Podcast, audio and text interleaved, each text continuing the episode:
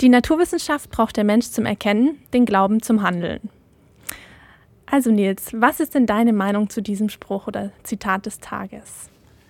Also wir sind natürlich grundlegend der Überzeugung, dass man die Naturwissenschaft auch zum Handeln benötigt. Aber so eine gewisse Portion an Glauben, äh, Überzeugung, dass man äh, mit seinem Handeln etwas Positives zum Beispiel für sich oder für andere bewirken kann, ist, ist auch ein wesentliches Element. Äh, was unser Handeln voranbringt und unsere Entscheidungen äh, beeinflusst. Von daher äh, ist da natürlich auch was Wahres dran. Ja, das war unser heutiger Gast, Nils Krömer. Ähm, ich begrüße euch herzlich zum Podcast Vision und O-Saft mit Jenny und Theresa. Hi. Das ist die zweite Folge und wir haben heute den Herr Dr. Nils Krömer bei uns. Ähm, vielleicht magst du dich kurz vorstellen. Ja, sehr gern. Äh, mein Name ist äh, Nils Krömer. Ich bin äh, Psychologe und Neurowissenschaftler. Äh, das heißt, ich habe äh, Psychologie studiert und habe dann eigentlich in den Neurowissenschaften schon promoviert und äh, dann allerdings als Wissenschaftler die meiste Zeit schon in Kliniken für Psychiatrie und Psychotherapie auch gearbeitet. Ähm, ich bin aktuell Nachwuchsgruppenleiter an der äh, am Bereich für transnationale Psychiatrie, der Klinik für Psychiatrie und äh, Psychotherapie. Und unser Schwerpunkt sind neurobiologische Grundlagen von äh, motivierten Verhalten. Und wir versuchen in der transnationalen Psychiatrie bestimmte äh, neurobiologische Erkenntnisse in innovative Therapieansätze einfließen zu lassen. Das heißt, es geht speziell darum, für bestimmte äh, psychische Erkrankungen neue Behandlungsmöglichkeiten zu entwickeln, um Symptome von gestörter Motivation gezielter äh, als bisher beeinflussen zu können und halt relativ schnell wirksame Behandlungsmöglichkeiten zur Verfügung zu stellen. Super interessant auf jeden Fall. Ja, auf alle Fälle. Okay, dann, ähm, wenn wir jetzt aber von Motivation sprechen, da verbinden wir, also Jenny und ich und wahrscheinlich auch die meisten unter uns, eher damit, wie wir aus einer schlechten Laune oder aus einer Trägheit wieder zu einer guten Laune und mehr Unternehmungslust kommen. Das heißt, wir betrachten Motivation eher ähm, aus Emotionen oder aus bestimmten Gefühlslagen heraus, wobei es ja eigentlich so viel mehr ist, Motivation, weil ja wie du jetzt auch schon gesagt hast, ja eigentlich jegliches Handeln aus bestimmten Gründen oder Motiven heraus geschieht. Und da wollten wir dich jetzt zu Beginn mal fragen, was sich denn überhaupt hinter dem Begriff Motivation aus neurowissenschaftlicher Sicht verbirgt oder was da im Gehirn stattfindet. Ja, also das ist auf jeden Fall äh, ein, ein tagesfüllendes Programm, wenn ich das jetzt äh, im Detail ausführen würde. Aber äh, eine gute äh, Vorstellung von, von dem, was wir eigentlich unter Motivation äh, verstehen, bekommt man, wenn man sich nochmal den Begriff Motivation auch anschaut. Der ist eigentlich abgeleitet von äh, dem, dem Begriff für Bewegung. Das heißt, mhm. vieles, was mit Motivation zu tun hat und vieles, was mit Handlung zu tun hat, äh, bedeutet eben auch, dass wir uns bewegen müssen, dass wir etwas tun müssen und äh, wir haben natürlich immer eine gewisse ähm, immer eine gewisse Komponente, mit der wir auf Motivation schauen, aber vieles, was in unserem Alltag passiert und was uns gar nicht so richtig bewusst wird, äh, fällt bei uns unter das Thema von, von Motivation. Also viele Handlungsweisen, die wir zum Beispiel eher gewohnheitsmäßig ausführen, sind mhm. genauso Teil äh, der motivationalen Steuerung. Die sind bloß eben so gut äh, schon automatisiert, dass wir uns äh, gar keine Gedanken mehr darüber machen. Also ich muss mir keine bewussten Gedanken dazu machen, wie ich mein äh, Telefon bedienen kann. Äh, das habe ich einfach so weit automatisiert und ich weiß äh, halt auch, wie ich zum Beispiel meine E-Mail-Nachrichten oder Nachrichten auf Social Media abrufen kann, ohne dass ich mir bewusst Gedanken dazu machen muss, was sind die einzelnen Schritte. Oh. Also das funktioniert auch aus einer Motivation dann heraus. Klar, also meine Motivation ist natürlich, dass ich wissen möchte, was gibt es Neues, äh, sei es jetzt mhm. auf Twitter, sei es jetzt bei meinen E-Mail-Nachrichten. Und ich muss mir das aber gar nicht mehr überlegen. Äh, wenn ich eine Pause habe, dann, dann nehme ich mir einfach das Telefon raus und dann läuft dieses äh, Handlungsprogramm ab. Äh, die Steuerung meiner Bewegungen ist mehr oder weniger automatisch und ich muss mir gar nicht mehr bewusst machen, was mein Ziel ist. Und genau diese unbewussten Ziele, die die meisten unserer Alltagshandlungen äh, steuern, sind in gewisser Weise auch schwieriger äh, zu verändern, weil sie gar nicht mehr unserer bewussten kognitiven Kontrolle unterliegen. Und das ist halt auch was, wo wir äh, häufig bei Erkrankungen ansetzen müssen. Äh, das, was wir typischerweise als Gewohnheiten bezeichnen, äh, ist zwar in den meisten Fällen etwas, was uns hilft, unseren Alltag besser äh, zu bewältigen, aber an manchen Stellen haben wir halt auch Gewohnheiten, die sich negativ auf unsere Gesundheit auswirken. Also vielleicht haben wir einfach die Gewohnheit, uns ungesund zu ernähren, gewisse Nahrungsmittel nicht so zu vermeiden, wie wir es vielleicht tun sollten, rauchen, Konsum von anderen Substanzen äh, werden manchmal als Gewohnheiten bezeichnet, aber können sich natürlich über, über einen längeren Zeitraum dann auch negativ auf unsere Gesundheit auswirken. Und gerade hier die Kontrolle wieder zu bekommen, ist ein wichtiges Thema für uns. Wie ist es denn dann bei sogenannten Motivationslöchern, wie man es in der Umgangssprache sagt. Ähm, wie funktioniert es dann oder wie entsteht das? Du hast jetzt gerade ja nur die negativen ähm, Gewohnheiten praktisch gesagt. Wie ist es denn aber dieses Fühlen von, ich habe keine Motivation? Wie funktioniert es dann bei dem Thema? Ja, also da muss man sich ja auch ein bisschen auseinanderhalten, ob das jetzt äh, bei uns passiert, äh, die wir uns die meiste Zeit irgendwie gut fühlen und vielleicht mal einen schlechten Tag haben und dann sagen, ich fühle mich irgendwie gerade nicht motiviert, irgendetwas zu tun. Da hängt es halt meistens damit zu tun, äh, zusammen, ähm, dass, äh, dass wir relativ viele Dinge äh, zu tun haben, äh, relativ viele Dinge bewältigen müssen und wir dann auch immer mal eine Pause brauchen, ähm, wo wir uns aktiv langweilen können. Ja? Und äh, häufig geht es dann darum, dass wir auch wieder äh, Ziele definieren und Ziele auswählen und eigentlich die Ziele so lernen zu steuern, dass wir äh, besser mit unseren, unseren begrenzten Ressourcen auch, auch haushalten. Ja? Also wenn ich mir meinen Tag vollpacke mit gewissen Aufgaben, dann brauche ich halt danach auch mal wieder eine Pause, wo ich äh, nicht ein, äh, einen Termin nach dem anderen äh, herunterrattere. Wenn wir jetzt allerdings äh, eher in, die, in das Spektrum der, der psychischen Krankheiten gehen, da ist es natürlich so, dass das nicht nur mal einen Tag oder über gewisse Stunden hinweg passiert, sondern dass man über Wochen oder Monate hinweg sich antriebslos fühlt.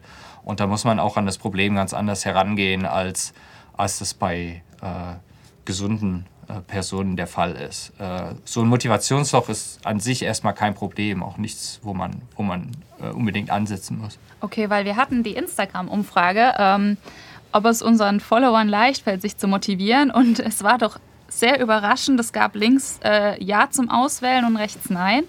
Und ähm, eine Person, wirklich die einzige Person, die ein bisschen, also es gab nur eine Person, die nach, nach Ja tendiert ist und die anderen sind eher zu Nein tendiert oder waren komplett bei Nein. Und ähm, ich würde jetzt mal so weit gehen, um zu unterstellen, dass da vielleicht nicht so viele psychische Probleme haben, sondern dass es eher so ähm, was Normales war. Äh, was sagst du dazu? Was fällt dir dazu ein? Also ich glaube, das ist halt immer eine Frage, welche Art von Referenz man ansetzt. Also äh, wenn man mich jetzt fragen würde, äh, ob es mir leicht fällt, mich zu motivieren, dann würde ich wahrscheinlich auch darüber nachdenken, welche Aufgaben ich in den letzten Monaten alle nicht so gut bewältigen konnte, wie ich mir das ursprünglich mal vorgenommen hatte. Aber das heißt jetzt nicht unbedingt, dass ich größere Probleme in meiner äh, Motivation feststellen würde. Also ich habe auch versucht, jeden Tag irgendwie das Beste zu geben, aber äh, gerade in der aktuellen Situation sehen wir ja, wie sich äußere Umstände schnell verändern können und wie wir halt unsere Ziele auch immer wieder anpassen müssen an, an die gegebenen, Gegebenheiten, in denen wir uns befinden. Und da ist es natürlich leicht, dann auf das zu schauen, was man vielleicht nicht geschafft hat, was man gerne geschafft hätte und das zu vergessen, was man aber gut geschafft hat. Äh, vielleicht auch trotz aller Widrigkeiten, die einem im Weg stehen. Und ich denke, solche Fragen sind immer sehr abhängig davon, wie man sie auch einbettet für sich selbst und auch im Vergleich zu anderen. Mhm. Okay. Ich habe auch noch mal eine grundsätzliche Frage. Gerade wenn man Ihre Forschung ja, welche sich ja gerade im klinischen Kontext auffällt, vor allem, oder? Ja. Genau. Ähm, dann für mich persönlich ist es noch nicht so klar, inwiefern man von einer Verbesserung der Motivation sprechen kann, bei ähm, gerade in, diesem klinischen Kontext bei eben Patienten mit psychischen Erkrankungen. Also wie kann man sich da eine Verbesserung der Motivation vorstellen? Also eine äh, Störung, die natürlich sehr stark mit einer Veränderung der Motivation äh, verknüpft ist, ist die äh, Depression. Und äh, da ist es halt so dass viele Patienten unter einer ausgeprägten Angstsymptomatik leiden mhm. und auf der anderen Seite unter einer äh, Anhedonie nennt man das. Und Wollen Sie kurz erklären, was die Anhedonie ist? Genau. Äh, die Anhedonie, die wurde ursprünglich so konzeptualisiert, dass man praktisch, äh, wenn man Belohnung äh, konsumiert, also sei es jetzt was zu essen oder man bekommt eine Belohnung, ähm, dann fühlt man da keine richtige Freude. Äh, so hat man lange Zeit auch versucht, äh, die depressive Erkrankung zu verstehen. Was wir heute allerdings wissen, ist, dass diese Idee von der Anhedonie eigentlich zu, zu eng gefasst war und dass viele Patienten gar nicht dazu kommen, diese Belohnung zu verspüren, weil sie sie gar nicht erst suchen, weil sie sie mhm. gar nicht erst versuchen zu bekommen und es dadurch dazu äh, kommt, dass Patienten häufig die Perspektive auf die Umwelt haben, dass äh, sie, sie nicht ausreichend äh, positive Rückmeldungen bekommen, mhm. nicht ausreichend viele Belohnungen bekommen und dass das gar nicht daran liegt, dass sie diese Belohnung nicht so wahrnehmen können, wie äh, als wären sie eine Belohnung, sondern dass sie sie nicht so aktiv suchen, weil äh, eine der Annahmen ist, dass es halt sehr schwer ist, sie zu bekommen oder mhm. dass es vielleicht sehr unsicher ist, ob man am Ende belohnt wird oder nicht und ob sich das dann überhaupt lohnt, sich dafür anzustrengen. Und da wird ja die Motivation auch schon wieder unterdrückt. Also wenn ich ja irgendwo denke, okay, ist es jetzt mal sehr salopp ausgedrückt, eh alles scheiße und ich kriege eh nichts genau. im Leben, mhm. dann habe ich auch gar keine Motivation anzufangen, wenn ich ja eh was Negatives erwarte im, im Ende.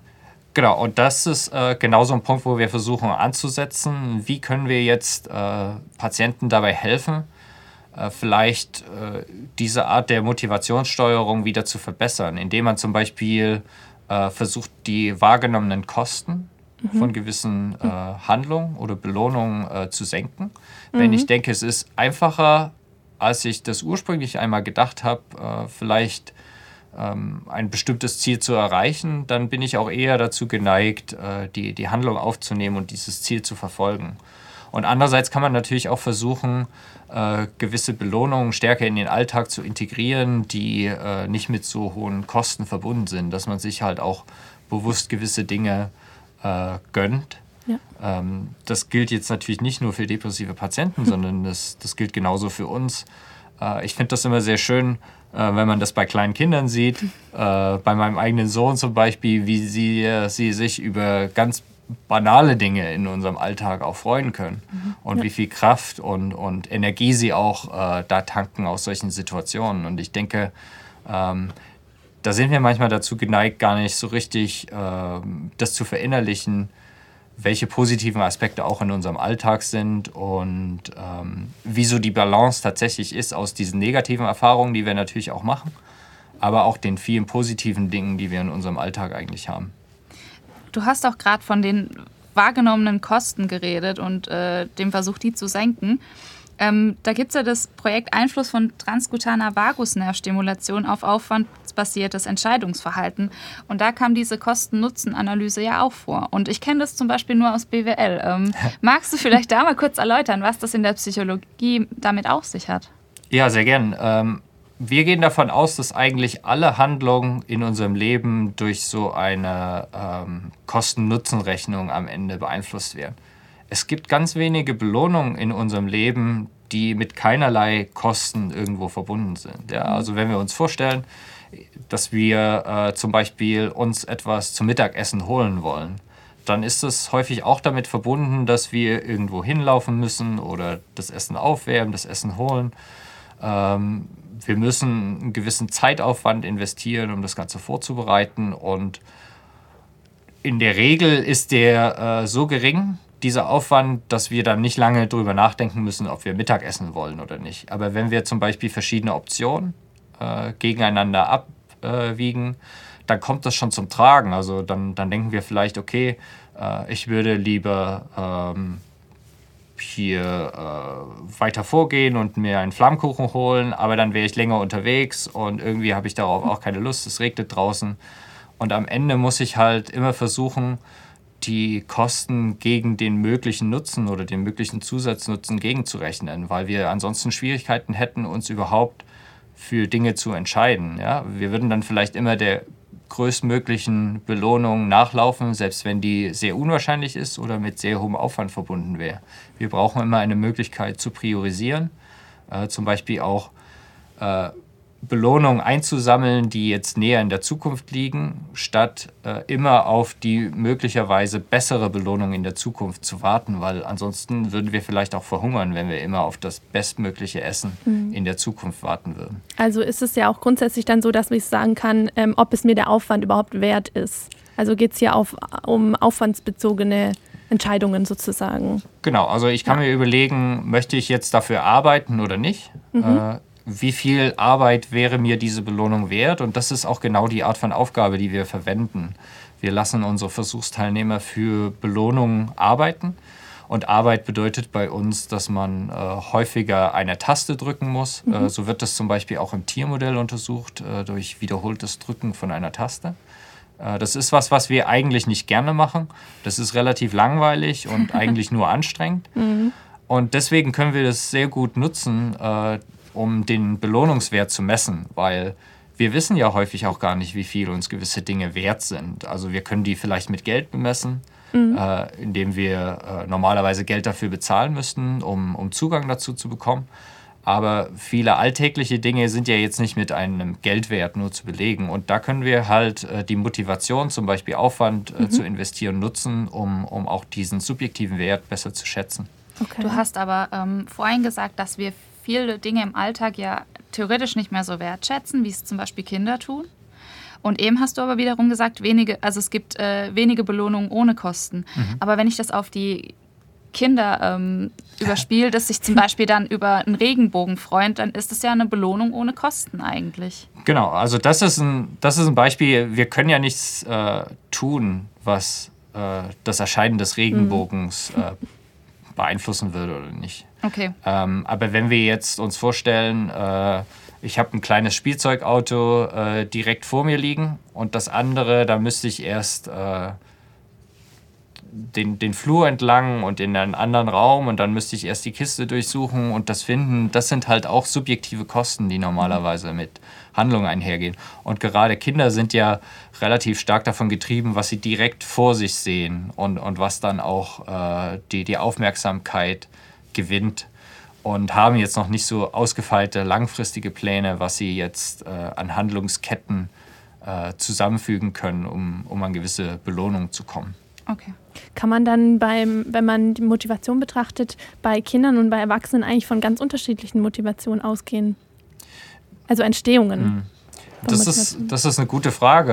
Äh, im, Im Endeffekt ist es das gleiche äh, Belohnungssystem oder mhm. motivationale System, aber es gibt natürlich Unterschiede darin, wie das ausgeprägt ist und wie schnell sich gewisse Komponenten entwickeln. Also gerade diese Belohnungssteuerung des Verhaltens, das ist etwas, das, das sehen wir schon ähm, bei unseren äh, evolutionären Vorfahren. Das sehen wir bei Kindern schon sehr ausgeprägt. Mhm. Diese äh, Belohnung von Verhaltensweisen, die zu irgendetwas führen, was äh, zum Beispiel neue Handlungsmöglichkeiten erschließt, was äh, erstmal neu ist, ähm, was vielleicht irgendwie mit deinem Geräusch verbunden ist oder sowas, das wird halt schon sehr früh auch belohnt. Dieses Explorieren, mhm. äh, was man mit Dingen tun kann, ist etwas, was äh, für, für Kinder auch sehr, sehr belohnend ist. Ja, wir haben natürlich bei vielen Dingen schon erfahren, was man damit machen kann. Und die haben nicht diesen Neuheitswert. Aber manchmal sieht man noch diese kindliche Freude, wenn dann äh, technische Geräte oder sowas ausgepackt werden und man dann auch damit anfängt zu spielen. Ja. ähm, und das ist halt etwas, was bei uns jetzt nicht mehr diesen Stellenwert hat. Ja. weil wir halt schon ein größeres Repertoire an, an Verhaltensweisen und an Objekten kennen. Okay. Aber das heißt auch bei Erwachsenen. Es gibt ja Leute, die motivieren sich schneller und besser und dann gibt es Leute, die motivieren sich weniger gut. Bestes Beispiel ist ja in der Uni. Ähm, Freunde von mir sitzen, äh, weiß ich nicht, zwölf Stunden in der Bib und lernen. Ich denke mir nach fünf Stunden, okay, ich gehe jetzt heim. Ähm, das heißt, das ist tatsächlich auch ausgeprägt. An was liegt es denn auch bei uns Erwachsenen, dass es unterschiedlich ist? Ja, also jeder hat natürlich auch seine eigenen Strategien, äh, gewisse Ziele zu erreichen. Und äh, ich kann das auch äh, aus meiner eigenen Erfahrung als Student bestätigen. Ich könnte jetzt auch nicht zwölf Stunden in der Bibliothek sitzen und da äh, gut lernen. Ähm, und ich weiß auch nicht, ob jeder, der, wenn er zwölf Stunden in der Bibliothek sitzt, da zwölf Stunden effektiv lernt. Ja. Und im Endeffekt geht es halt darum, auch herauszufinden, genau durch dieses äh, belohnungsbasierte Lernen auch irgendwo, was äh, tut mir gut, kann ich vielleicht am Ende auch, wenn ich zwei Stunden, drei Stunden lerne und danach eine Pause mache und später wieder lerne, mehr schaffen und vielleicht auch noch äh, andere Dinge außer nur das Lernen in meinen Alltag integrieren, die mir Freude bereiten. Und im Endeffekt bin ich vielleicht genauso gut oder auch besser bei der Prüfung, die, die ich schreiben muss. Ist es halt mhm. vielleicht nicht nur damit verbunden, dass ich äh, mich jetzt zum Beispiel auch zwölf Stunden vor meinen Bildschirm setze, weil ich irgendwas äh, vermeintlicherweise erreichen möchte, ohne gleichzeitig dabei produktiv zu sein. Ich glaube, genau diese Einsicht darin, äh, was mir mittelfristig und langfristig hilft, produktiv zu sein und zufrieden zu sein, ist etwas, was man häufiger äh, bei uns in den Vordergrund stellen sollte, außer äh, nur auf die kurzfristigen Ziele da zu achten, dass man vielleicht am Ende des Tages lange da gesessen hat oder sich lange mit mhm. etwas beschäftigt hat, ohne richtig voranzukommen. Okay. Ja. Kann man dann auch sagen, wenn Sie jetzt ähm, persönliche Tipps abgeben würden für mehr Motivation oder generell für Motivation, dass wenn man das jetzt so bei Ihnen oder bei dir raushört, ähm, dass gerade so dieses Ziele setzen vielleicht so ein Punkt wäre, was sehr hilfreich ist, gerade langfristig, eben nicht nur diese kurzfristigen Ziele, mhm. sondern die langfristigen oder auch mittelfristigen Ziele und auch Belohnung ganz wichtig ist. Ja, also das sind eigentlich auch die, die besten Stellschrauben, die man hat. Ja. Bei Zielen äh, hat man sehr viel Kontrolle, wie man die definiert. Mhm. Ein gutes Ziel ist ähm, klar definiert, äh, lässt sich auch ähm, objektiv definieren. Das heißt, äh, man kann genau sagen, äh, wann es erreicht ist und wann es nicht erreicht ist. Ja. Ähm, wenn man sich zum Beispiel nur das Ziel setzt, dass man ähm, mit einem Blog eine höhere Reichweite äh, erzielen möchte, dann ist man sich vielleicht auch nie sicher, ob man das Ziel jetzt erreicht hat oder nicht. Ne? Mhm. Ne? Weil es gibt immer welche, die erfolgreicher sind. Ähm, aber wenn man sagt, ich will so viele Abonnenten äh, zu dem Zeitpunkt erreichen, dann ist es sehr konkret. Äh, und gleichzeitig ist es auch wichtig, dass man sich ambitionierte Ziele setzt. Äh, wenn ich manchmal äh, auch Studierende äh, ähm, als, als Mentor berate, dann, dann sage ich, wenn man äh, auf das ganze Jahr schaut und feststellt, dass man jetzt alle seine Ziele erreicht oder übererfüllt hat, dann ist es zwar vielleicht ein gutes Gefühl, aber dann sollte man sich auch überlegen, ob man sich fürs kommende Jahr noch ambitioniertere Ziele setzen könnte. Mhm. Weil eigentlich sollten die Ziele so gesetzt sein, dass man nicht alle unbedingt erreichen muss mhm. und am Ende trotzdem ein gutes Ergebnis erzielt, weil so ein Ziel, was man vielleicht im ersten Anlauf nicht erreichen kann, äh, auch einen sehr motivierenden Charakter über einen längeren Zeitraum ja. haben kann. Das klingt jetzt aber auch ein bisschen, also ich weiß nicht, ob ich es jetzt falsch verstehe, aber so ein bisschen nach Burnout, weil wenn ich mir immer höhere Ziele setze, dann pushe ich mich ja immer mehr und wenn ich versuche, die zu erreichen, dann irgendwann bin ich ja ausgeschöpft. Also hat es damit, äh, hängt das irgendwie zusammen?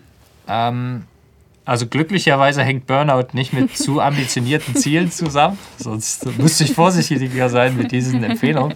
Tatsächlich ist es so, äh, dass man ein erhöhtes Risiko für Burnout hat, wenn man das Gefühl hat, dass viele von den Anforderungen, die an einen gestellt werden, gar nicht unter der eigenen Kontrolle sind. Ah, okay. Und äh, deswegen sind auch Ziele so wichtig, weil äh, mit Zielen haben wir auch die Möglichkeit, eine Art eigenen Narrativ für unsere Handlungen und für unser Leben äh, zu entwickeln. Also warum strenge ich mich Tag für Tag wieder an? Wenn ich gar nicht benennen kann, äh, was mein mittel- oder langfristiges Ziel ist, ist es vielleicht auch schwieriger, genau durch solche äh, schwierigen Phasen auch zu kommen. Wenn ich aber weiß, wo ich hin möchte und äh, was, meine, was meine objektiven Zwischenziele sind, dann ist es vielleicht auch einfacher, mich immer mal wieder aus so einem Motivationsloch zu ziehen, was notwendigerweise auch kommt, wenn man sich eben ambitionierte Ziele setzt. Ja, ich glaube, das, was du, Jenny, jetzt gerade gesagt hast, du meintest vielleicht auch mehr, dass wenn, dass die Gefahr halt einfach größer ist, dass es auch einen negativen Einfluss haben kann, wenn man seine Ziele halt langfristig nicht erreicht.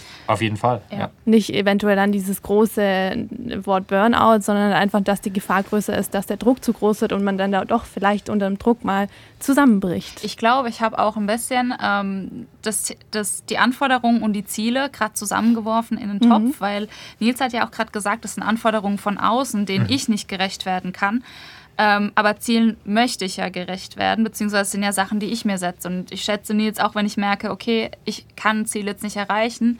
Ähm, wie ist es da denn? Also, was würde ich jetzt sagen, okay, ich setze mir jetzt ein großes Ziel, was für mich super wichtig ist, aber ich merke, ich kann es nicht erreichen. Wie sollte man denn damit umgehen, um, kein, um in kein Motivationsloch zu fallen, zum Beispiel? Also da ist es, glaube ich, wichtig, äh, immer die Ziele auch als eine Art Mittel zum Zweck zu verstehen. Ja? Also wenn ich mir selbst Ziele setze, dann bin ich erstmal auch selbst äh, dafür verantwortlich, wie ich mit dem Nicht-Erreichen von einem Ziel umgehe.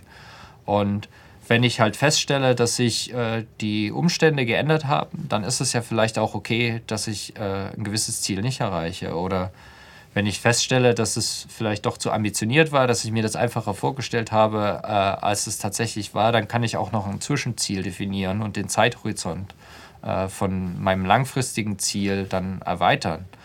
Und genau darum geht es eigentlich, dass man sich zwar äh, Ziele setzt, aber nicht daran verzweifelt, wenn man dann mal eins von seinen ambitionierten ja. Zielen auch nicht erreichen kann, sondern das eher immer wieder als, als ein Element sieht, wie man seine äh, Motivation auch gezielt äh, steuern und auch gleichzeitig anregen kann im, im Alltag. Ja. Das heißt, so wie man das jetzt ein bisschen raushören kann, haben ähm, deine Erkenntnisse aus deiner Forschung ja auch schon Einfluss auf dein persönliches Verhalten oder Handeln gehabt oder haben grundsätzlich Einfluss auf dein Verhalten, dein persönliches? Also ich glaube, so ganz kann man das natürlich nicht trennen. Ähm, oder gibt es bestimmte Muster, die du bestimmt äh, bewusst vermeidest, aufgrund der Forschung?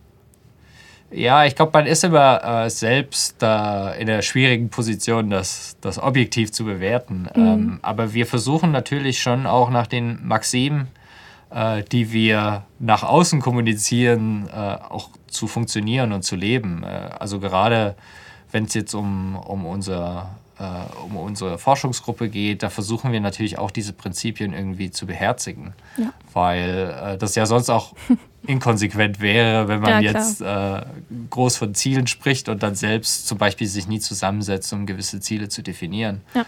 Und das ist natürlich äh, immer eine, eine, schwierige Angelegenheit, weil ich ja auch schon gesagt habe, dass viele von den Dingen, die unseren, un, unser Handeln steuern, uns gar nicht so richtig bewusst sind. Und manchmal braucht man da auch eine Außenperspektive, um gewisse Dinge äh, zu spiegeln, zu mhm. reflektieren. Und das gehört eigentlich auch immer zu einem guten und funktionierenden System dazu, dass es andere gibt, die diese Außenperspektive dann einbringen, äh, die zum Beispiel auch eine realistische Einschätzung nochmal bieten können, wo steht man im Vergleich zu anderen, ja. weil das auch manchmal aus der eigenen Perspektive ganz anders wahrgenommen wird. Da sieht man dann immer die wenigen Fälle, die vielleicht viel erfolgreicher sind, ja. aber nicht die vielen anderen, äh, die, die sich auch anstrengen, aber am Ende nicht so erfolgreich sind. Genau, Und die sich genauso schwer tun. Genau, da, mhm. da ist eben so eine, so eine gewisse Außenperspektive auch immer äh, sehr wertvoll. Und wir versuchen natürlich auch immer äh, Forschung zu machen, die relevant ist äh, mhm. und die einen Nutzen bringen kann. Und der gilt dann halt meistens genauso für uns, wie es für viele von den Patienten gilt, äh, wo wir die, die Behandlung verbessern wollen. Ja. ja.